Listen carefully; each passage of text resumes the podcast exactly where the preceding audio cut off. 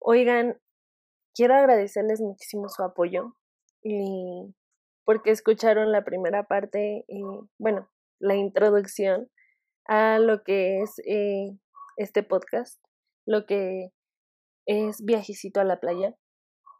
Y fueron muy amables, fueron muy lindos conmigo. Muchos de ustedes eh, me escribieron para felicitarme, eh, para decirme un poquito de lo que quisieran escuchar aquí. Y la verdad es de que yo prometí ser su voz y es lo que estoy dispuesta a hacer. Y fíjense de que he estado viendo un montón de posts eh, donde veo que cuesta mucho amarse a, a sí mismos. Es para nosotros muchísimo más fácil amar a alguien más que amarnos a nosotros mismos, amar nuestro cuerpo, amarlo como es. Y es que estamos súper acostumbradas a, a ver cuerpos perfectos en Instagram y pues quiero decirles de que no está mal que todas esas personas muestren sus mejores fotos, digo, al final es como ellos quieren pues ser observados, ¿no? En sus perfiles, porque nadie quiere tener un perfil feo en Instagram. Y no está mal que le hagan mejoras a través de ediciones a sus fotos. No está mal. ¿Saben qué está mal? Está mal creer que todo el tiempo y todos los cuerpecitos deben de verse de esa forma. Eso sí está mal. Por ejemplo, yo soy súper fan de Kylie Jenner. Y se me hace una mujer súper preciosa. Y también sé de que ha tenido ciertas modificaciones estéticas. Y no la juzgo. No la juzgo. O sea, la mujer está preciosa. Siento que fue una decisión que ella tomó sobre su cuerpo, cosa que entonces a mí no me incumbe. Yo no tengo ni siquiera por qué opinar acerca de sus decisiones. Porque una, no es mi cuerpo, porque dos, yo no lo iba a pagar y porque tres, porque ella quiso y con que ella quisiera me parece suficiente razón. La cuestión es de que idealizamos esos cuerpos. Y la cuestión es de que mi cuerpo jamás va a parecerse al de Kylie Jenner, porque yo no soy Kylie Jenner. Y aunque me guste su cuerpo, no quiere decir que mi cuerpo tenga la obligación de verse como el de ella. ¿Me explico? Es una cosa rara de que creemos que lo que vemos en Instagram es como deben de ser las cosas y no es así. Eh, en mi caso, hoy justamente o ayer, no recuerdo bien, escribí en mi perfil de Facebook que me tardé cinco años en aceptar mi cuerpo, me tardé bastante tiempo en verme al espejo y decirme, no hombre, hija, estás que te caes de buena. Y honestamente, hoy lo pienso así. Hoy lo pienso así, hoy me gustan mis senos, hoy me gustan mis nalgas, me gusta mi abdomen, me gustan mis piernas. Es una cuestión de nunca acabar, porque siempre le vas a encontrar un defecto más. No importa cuánto trabajes en ti mismo, siempre tu cuerpo va a tener un defecto más. Si ya superaste, en mi caso, yo no tengo las boobies tan grandes, no tengo los pechos grandes. Y eso era una cuestión que no tienen idea cuánto me atormentaba. Porque eh, mi familia tiene el busto grande y yo no. Yo tengo los famosos limoncitos, ¿no?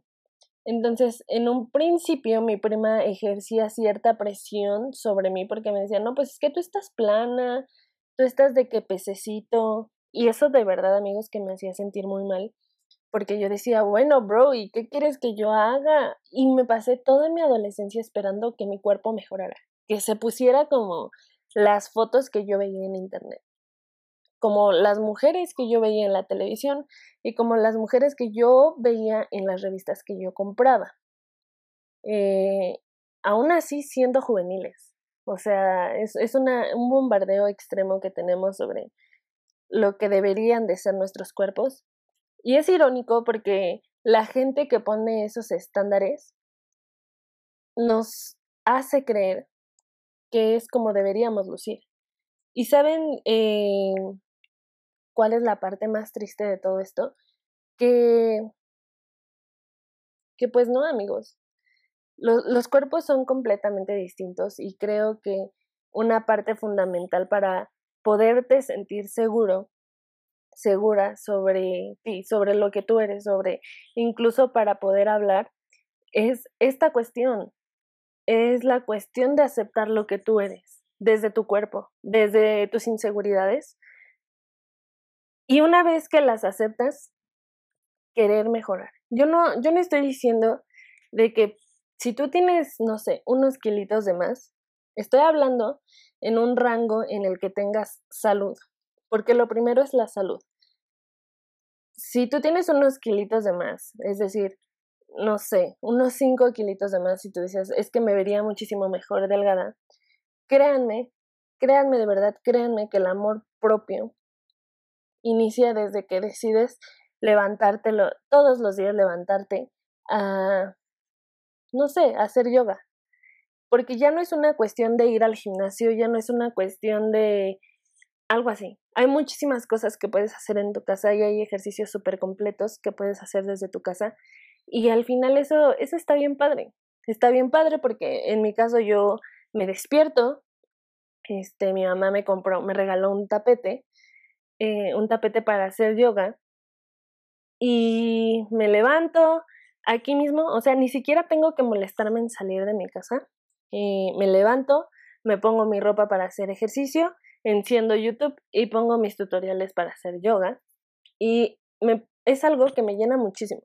Es un acto de amor propio que estoy haciendo para mí increíble porque yo soy una persona súper floja para hacer ejercicio. Yo lo último que tengo en mi vida es ser una persona fitness.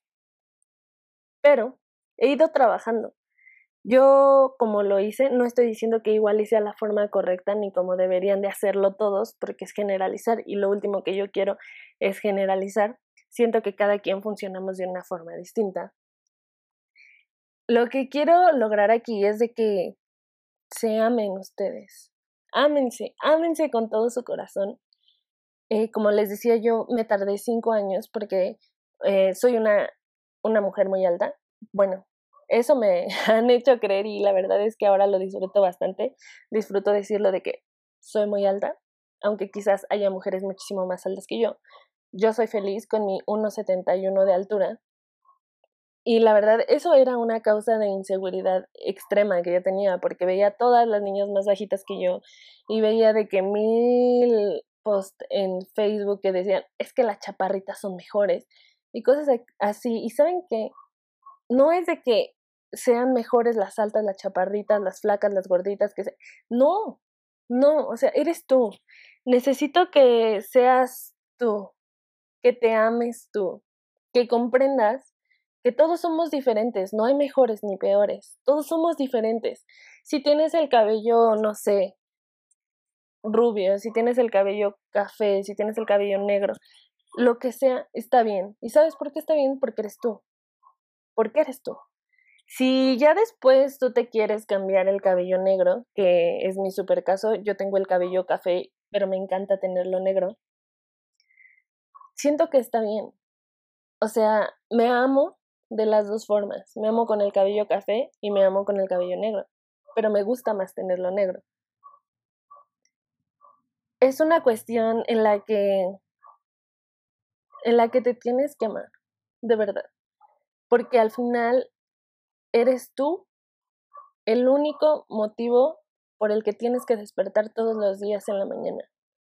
Tú eres el motivo, tú eres lo único, la única que te va a sacar de una depresión, que te puede sacar de muchas cosas. Tú, todo eres tú, todo se trata sobre ti. El universo completo eres tú. ¿Por qué no vas a amar todo lo que eres. ¿Por qué? Porque, como te decía, tienes algunos kilitos de más. Ama esos kilitos de más y después mejóralos. Mejóralo que no te guste. Lo que quizás te acompleja, mejóralo. De verdad. No, no importa lo que sea. Siento que no hay un límite como tal. Y una vez que ya, que ya lo aceptes, que ya te ames. Es un placer verte desnudo al espejo. Es un placer tomarte una foto enfrente del espejo. De verdad. Es quererte. Y fíjense que a mí me costó mucho. Yo era una persona súper insegura y creo que a veces todavía me da ahí como una inseguridad, pero es completamente normal, como les digo. Es un trabajo que se, que se logra durante mucho tiempo. No es de un día para otro de que me desperté y ya me amo y soy lo mejor. Pero eh, resulta que yo hice una meditación en la que me visualicé a mí misma y empecé como a desmenuzar todas las partes de mi cuerpo. Y dentro de todas esas partes hay un poquito de toda mi familia en mí. Yo soy lo mejor de todos. Soy lo mejor de mi papá, soy lo mejor de mi mamá, de mis abuelos, de mis tíos, soy lo mejor de todos ellos. Y yo a ellos los amo con todo mi corazón. Son uno de los motores de mi vida. Y yo jamás, jamás, jamás, jamás le diría, no lo sé, por ejemplo, a mi papá que es muy alto, le diría, ¿sabes qué? Odio tu estatura. O sea, la odio, de verdad. Jamás se lo diría. Y si no lo hago con alguien externo a mí, ¿por qué lo voy a hacer conmigo? Y eso se lo decía uno de mis amigos de la universidad. Es ¿por qué nos odiamos tanto? ¿Por qué? ¿Qué nos hicimos? ¿Quién nos metió en la cabeza que debemos de odiarnos? Que debemos estar anhelando más allá de lo que somos. Y no porque, como les decía, esté mal que haya mujeres asombrosas en Instagram. Yo no tengo la obligación ni debo de ser iguales a ellas, porque no soy ellas, soy yo. Soy yo. Y claro que voy a ser distinta y claro que quizás voy a ser un poco más gordita que ellas, igual que también muchas de otras influencers voy a ser más delgada que ellas. ¿Y qué? ¿Qué que lo sea? ¿Qué está mal? Nada no está mal. Nada. Nada en mí está mal. ¿Por qué? Porque todo lo que tengo soy yo. Que si tengo los ojos pequeños, amigos, eso soy yo. Mis ojos son pequeños. ¿Y saben, ¿y saben qué? Son fabulosos. Porque veo, porque me funcionan para lo que tienen que funcionar, porque me encanta hacer maquillajes increíbles y los amo. Y los amo porque me permiten hacer todo eso. Y aunque tengo algunas manchitas en la cara, saben que también está asombroso, está increíble. Está increíble porque estoy viva. Estoy viva y significa que puedo salir, tengo cambios. Y creo que eso es algo que nos cuesta mucho, eh, quizás a veces comprenderlo, es que estamos vivos. Claro que tu cuerpo va a cambiar. Claro que tu cuerpo va a tener, por decir, mi cara granos. Claro, estoy viva. Estoy viva, mi cuerpo está funcionando. Y tiene reacciones. Reacciones que son naturales. Y que si puedo hacer algo para mejorarlo, lo hago. Lo hago, no sé, me pongo mascarillas, ocupo jabón especial y demás. Si puedo hacer algo, creo que eso es también muy importante, es fundamental. Si puedo hacer algo, lo hago. Explota todas las opciones que tengas para mejorar, sin dejar de lado que debes de amarte con y sin imperfecciones. Cuando eso ya no tenga una solución,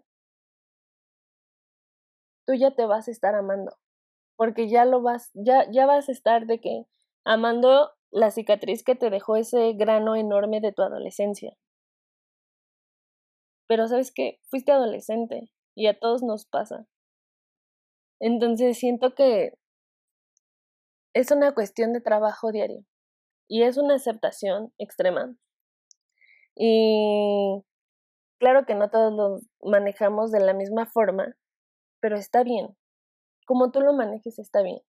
Como sea tu proceso está bien.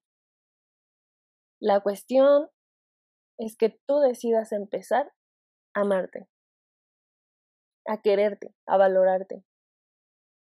Porque si no lo haces tú, nadie lo va a hacer.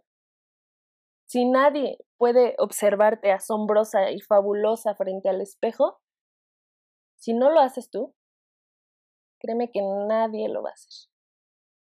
Nadie lo va a hacer. Nadie te va a amar jamás, nunca como tú puedes hacerlo. Y como tú deberías de hacerlo. Y bueno, creo que voy a dejarlo hasta aquí porque tampoco quiero hacerlo tan largo. Quizás sea necesaria una segunda parte de este tema porque es muy amplio. Son muchas cosas, somos mucho nosotros mismos, son muchas nuestras inseguridades y... Y pues nada, si ustedes quieren que yo eh, haga una segunda parte de lo que es eh, como tal amarte a ti mismo, tener un romance contigo mismo, eh, pues lo haré, porque creo que para mí es necesario. No sé qué tal, qué piensen ustedes. Pero bueno, hasta aquí se los dejo. Muchas gracias por llegar hasta acá. Les amo y ámense muchísimo, por favor. Apreciense y valórense porque son increíbles. Se los juro, de verdad son increíbles.